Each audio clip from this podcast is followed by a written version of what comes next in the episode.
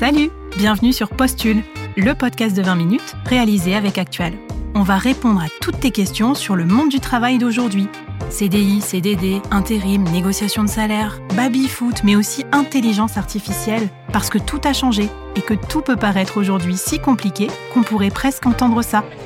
Alors, euh, cancer. Vénus, une planète positive sur le plan financier, va vous aider à améliorer vos revenus ainsi qu'à bien gérer votre budget. Ah bah c'est top ça, juste avant mon entretien en plus, je le sens bien. Seul petit risque, la déesse de l'amour et de la beauté pourrait vous inciter à des dépenses pour votre look et votre apparence. Et merde, qu'est-ce que je fais? J'annule le coiffeur ou pas? Bon allez, sait-on jamais, je suis sûr que cette nouvelle coupe va m'aider à négocier comme un dieu. On parle beaucoup d'argent dans ce podcast, tu trouves pas? Bah oui, l'argent, c'est souvent la question qui rend les candidats, mais aussi les salariés, le plus mal à l'aise en entretien. Alors comment se préparer à parler rémunération en entretien d'embauche? On t'explique tout, étape par étape. Étape 1, fais tes recherches. Avant de te jeter dans la gueule du loup ou de donner une prétention complètement délirante qui pourrait être mal perçue, prépare-toi. Regarde sur Internet les salaires moyens dans ce domaine d'activité ou sur ton poste, pose des questions dans ton entourage ou sur les réseaux sociaux. Tu auras ainsi une fourchette pour commencer à positionner ta candidature. Si l'offre d'emploi ne mentionne pas le package, tu peux aussi poser la question au recruteur. Mais attention, ne candidate pas à une offre où le salaire cible est bien inférieur à tes besoins. Tu risques juste d'être frustré ou de perdre ton temps. Étape 2. Calcule tes prétentions salariales. Calcule ton salaire idéal, en net tout d'abord, puis traduis-le en brut annuel, le langage privilégié des recruteurs. Vérifie que tu n'es pas hors marché. Note ce chiffre quelque part et tâche de le justifier. Quelles compétences, quelles expériences te permettent de demander ce salaire? Ça sera très utile pour la suite pour justifier tes prétentions et soutenir les négociations. Étape 3. Laisse le recruteur s'exprimer en premier. Ne jamais être le premier à aborder la question financière, ça pourrait paraître malvenu au recruteur, comme si tu n'étais là que pour l'argent finalement. Laisse-le aborder le terrain pendant l'entretien. Mais une fois qu'il l'aborde, retiens-toi de donner un chiffre en premier. Dans un entretien sur le salaire, comme dans toute négociation, c'est souvent le premier qui parle qui a perdu. Alors, vois si tu peux plutôt lui retourner la question. Puisqu'on aborde le sujet du salaire, quel budget avez-vous prévu sur ce poste? Et ensuite, tais-toi. Chut. Laisse le recruteur combler le silence et te donner un peu de contexte. Et en fonction de sa réponse, réajuste si besoin à la hausse tes prétentions.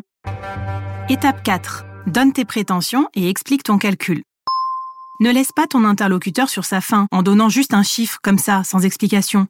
Profites-en pour rappeler les qualités, les compétences, les expériences, mais aussi les recherches effectuées qui te permettent de justifier ce chiffre. Ah, et aussi, ne donne pas ton ancien salaire même si on te le demande. Réponds plutôt euh, de façon évasive, pour ne pas te trouver embêté pendant la négociation. Mon ancien salaire, euh, ben, j'exerçais pas vraiment sur le même périmètre. J'avais pas les mêmes compétences non plus que maintenant. Enfin, ça me semble pas vraiment pertinent de comparer mon salaire d'avant avec celui prévu pour ce poste. Étape 5. Explore le package global.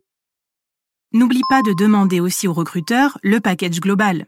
Quels sont les avantages en nature prévus, comme par exemple une voiture de fonction ou des tickets restaurants, mais aussi quels sont les extras prévus dans le cadre de travail, par exemple des conditions souples sur le télétravail, des jours de congés supplémentaires ou autres. Étape 6. Sois ouvert aux négociations. Tu n'auras sans doute pas, dès le premier entretien d'embauche, toutes les cartes en main pour négocier. Alors, mets déjà le paquet pour réussir ton entretien et qu'on ait envie de te recruter. Ensuite, si tu n'es pas d'accord sur toutes les modalités, prends le temps de négocier. Si le salaire n'est pas à la hauteur, tu peux déplacer la conversation sur d'autres sujets. Les primes, par exemple une prime de bienvenue, le statut, comme le statut cadre, ou encore les conditions de travail, avec des jours de télétravail en plus. Étape 7. Réfléchis. Ne te précipite pas pendant l'entretien pour donner ton accord ou même pour refuser. Prends toujours le temps de réfléchir et de dormir dessus. Et puis, si tu es partant, ne t'arrête pas à un engagement oral. Avant de t'emballer, demande toujours une confirmation écrite, par exemple une promesse d'embauche, et surtout n'annonce rien tant que tu n'as pas signé de contrat. Bref, attends un petit peu avant la virée shopping, quoi. C'est bon? Prêt à négocier ton salaire? C'est le moment défi pour ce défi, je te propose de faire des recherches sur le marché. Connecte-toi à des sites spécialisés et recherche ton intitulé de poste, ton domaine d'activité. N'hésite pas aussi à chercher des synonymes, en anglais par exemple. Cherche aussi quelques offres d'emploi récentes et similaires. Note tous les chiffres que tu vois et utilise-les pour constituer ta première fourchette salariale. Et voilà, cet épisode de Postule est terminé.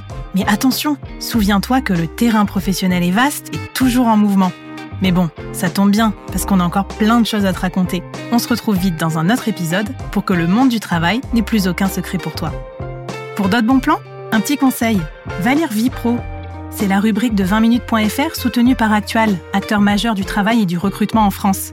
On va t'aider à mettre des paillettes dans ton CV. Allez, à bientôt